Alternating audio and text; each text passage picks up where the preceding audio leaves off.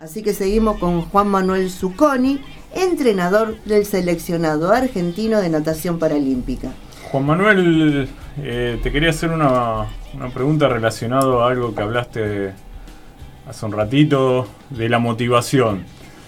Eh, ¿Cómo pudiste trabajar eh, sin el contacto con la, con la pileta, con el agua, esa motivación? Es bastante difícil. Sí, sí, la verdad que es, bastante difícil.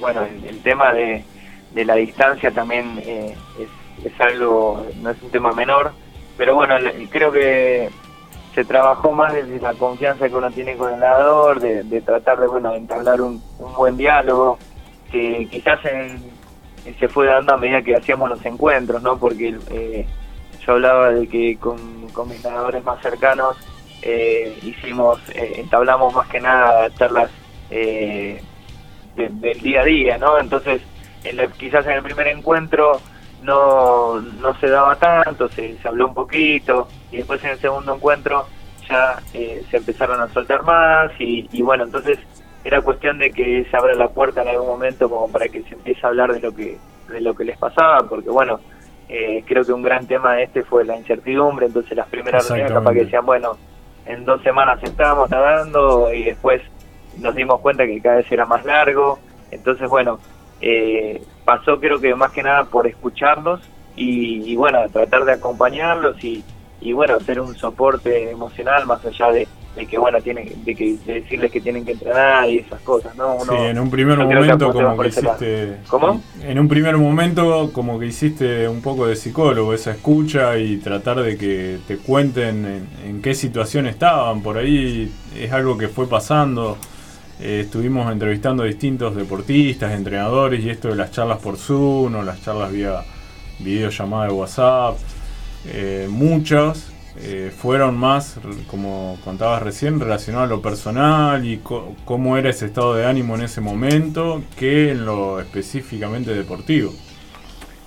Claro, claro, porque en el caso nuestro, que eran con los, con los que más había que trabajar, que era lo de Tokio, porque Tokio se supo ya entrada la cuarentena y ya afianzada la cuarentena que se que se pasaba, pero en un primer momento no sabíamos que se iba a suspender, entonces eh, trabajamos más sobre ese sobre ese aspecto porque bueno, eh, generalmente eran en el caso de los entrenadores experimentados que que bueno, el gimnasio uno los puede eh, o el trabajo físico se los puede guiar de otra manera, pero era más aprovechable una videollamada para, para hablar con ellos que para hacerlos entrenar. Ellos ya estaban todos tienen los objetivos claros, todos son responsables, eh, pero bueno, lo que nos faltaba era el borde de la pileta previo a meterse, ¿no? De que uno ahí quizás charla con el nadador y ve cómo se siente, cómo viene la semana, cómo la viene terminando.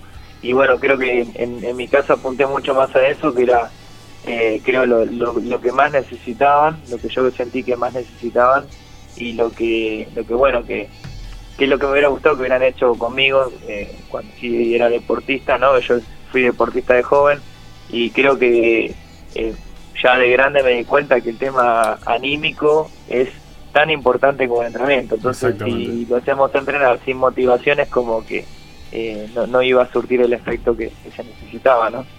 Y hablando de motivación, ¿tenés idea de futuras competencias o algo que pueden estar seguros que lo pueden hacer?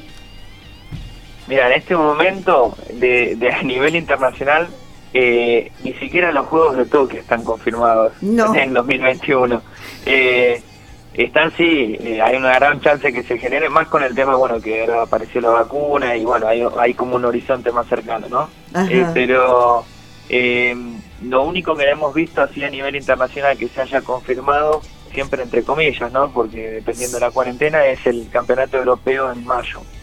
Pero después eh, no hay nada, digamos, nosotros tratamos de, estar atentos a eso porque nos gustaría tener alguna competencia nacional primero, entonces, bueno, estamos viendo dónde conviene hacer, nos gustaría hacer una en diciembre, pero bueno, va a depender mucho de... De cómo esté todo. sí, claro, sí, sí cómo se ve. Hasta ahora en otros países se están dando competencias, en algunos que están más avanzados en la, en, la cuarentena, pero siempre locales, internacional no, no hay nada. Todavía no hay nada. Te vuelvo un poquito a lo que me contabas antes. Dentro de los juveniles que vos hablas, eh, Pablo Esi y Franco Medina eran también nadadores de acá de la provincia de Santa Fe. ¿En qué lugar quedaron ellos, Juanma?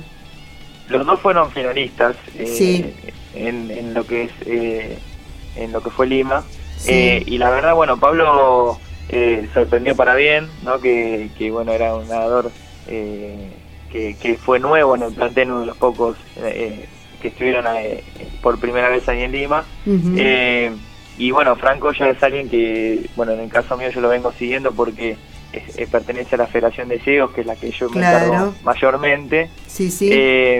y Franco, bueno, también es una, son promesas que, que uno bueno, está apostando para, para el, recambio, ¿no? Lo que se dice siempre el recambio de, de los consagrados. Y ellos anduvieron bien, son finalistas, evolucionaron en sus marcas, que eso es importantísimo. Claro. Eh, así que bueno, yo creo que tuvieron un balance bueno del torneo. Más allá de si tuvieron o no medallas, creo que la evolución en, tiempos siempre es importante y ellos lo lograron. Y, y bueno, aparte, algo importante a destacar que, que ninguno eh, se achicó, como quien dice, por, por la gente y por el, por el nivel del torneo, ¿no? El, marco del torneo. Son nadadores que les gusta la competencia y que se sintieron cómodos en eso. Creo que eso es muy valorable y, promete, ¿no? Se vivió maravillosamente eso, pero bueno, para ir cerrando la nota, decime, ¿la postergación de los juegos fue beneficioso o jugó en contra? Mira, hay, dependiendo de qué nadadores hablemos. ¿sí? Hay nadadores que eh, estaban en un muy buen nivel. ¿sí? En el caso, por ejemplo, Daniela Jiménez, Pipo Carlomagno, ¿no? que nadador de Rosario. Eh, Matías Andrade, eh, Iñaki Basilov eran nadadores que habían sido eh, medallistas en, en lo que es eh, el mundial que fue luego de los Panamericanos. ¿no? Sí, En Londres se hizo el mundial en 2019, que siempre es una una, eh, una antesala de lo que va a ser en los Juegos. Si no recuerdo mal, terminaban en Perú, estaban unos días y se iban de nuevo a Londres. Era una cosa así, si no recuerdo mal, ¿no? Era como que no descansaban. No, no, claro, totalmente. Yo eh, eh, me relajé recién después de Londres, que fue un mes después. Terminamos toda la vorágine de, los Panamericanos, que fue una linda experiencia con muchos nadadores, pero muy, muy muy cansadora, digamos, a nivel físico y mental, y no, podíamos relajarnos para tener un mundial, y así todos los chicos respondieron eh, de la mejor manera, con cuatro medallas históricas en, un mundial. eh, Nadia Báez también, más allá que no tuvo medalla, tuvo una muy buena actuación, porque estuvo entre las seis mejores del mundo, que ella hace unos años había tenido un bebé y le costaba llegar a su nivel, y en este torneo lo logró. Eh, así que bueno, era como que estábamos muy bien encaminados para Tokio. Entonces, en el caso de esos nadadores, eh, y la verdad que los golpeó, más que nada anímicamente, porque ellos estaban muy bien. Claro. Y es difícil estirar un año más. a esta altura, uno como, como deportista, ¿no?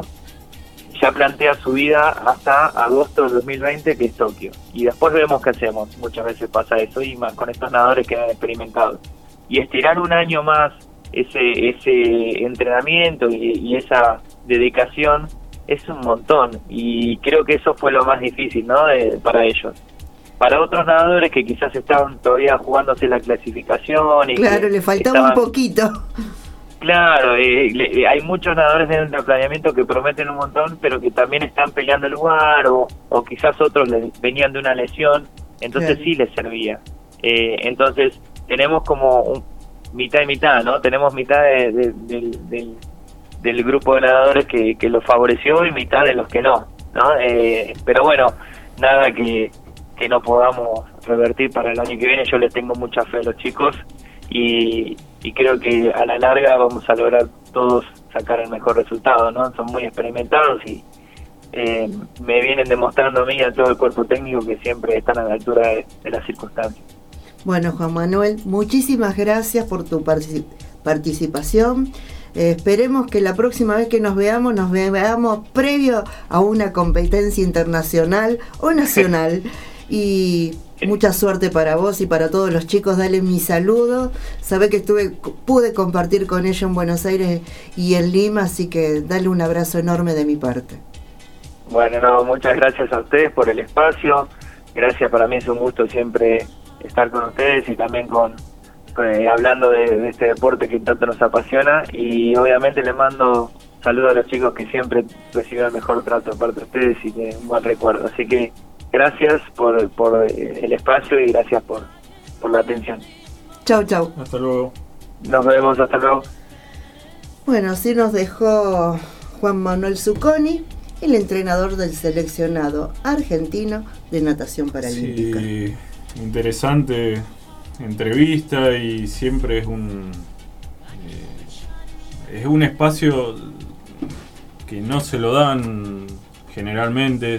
Fíjate que siempre terminan agradeciendo a los entrenadores de deporte paralímpico. Eh, generalmente no tienen espacio, por suerte eh, se lo podemos dar acá y fue nuestro, nuestro lema desde el programa 1, eh, darle espacio a los que generalmente no lo tienen, así como el fútbol femenino, bueno, todo lo que ha ido pasando en estos programas, en los distintos deportes que por ahí las repercusiones que tenemos después del programa, bueno, nunca había escuchado esto, no conocía de esto. Y me parece que esta este va a ser otro ejemplo de eso. Eh, generalmente no son entrevistas muy escuchadas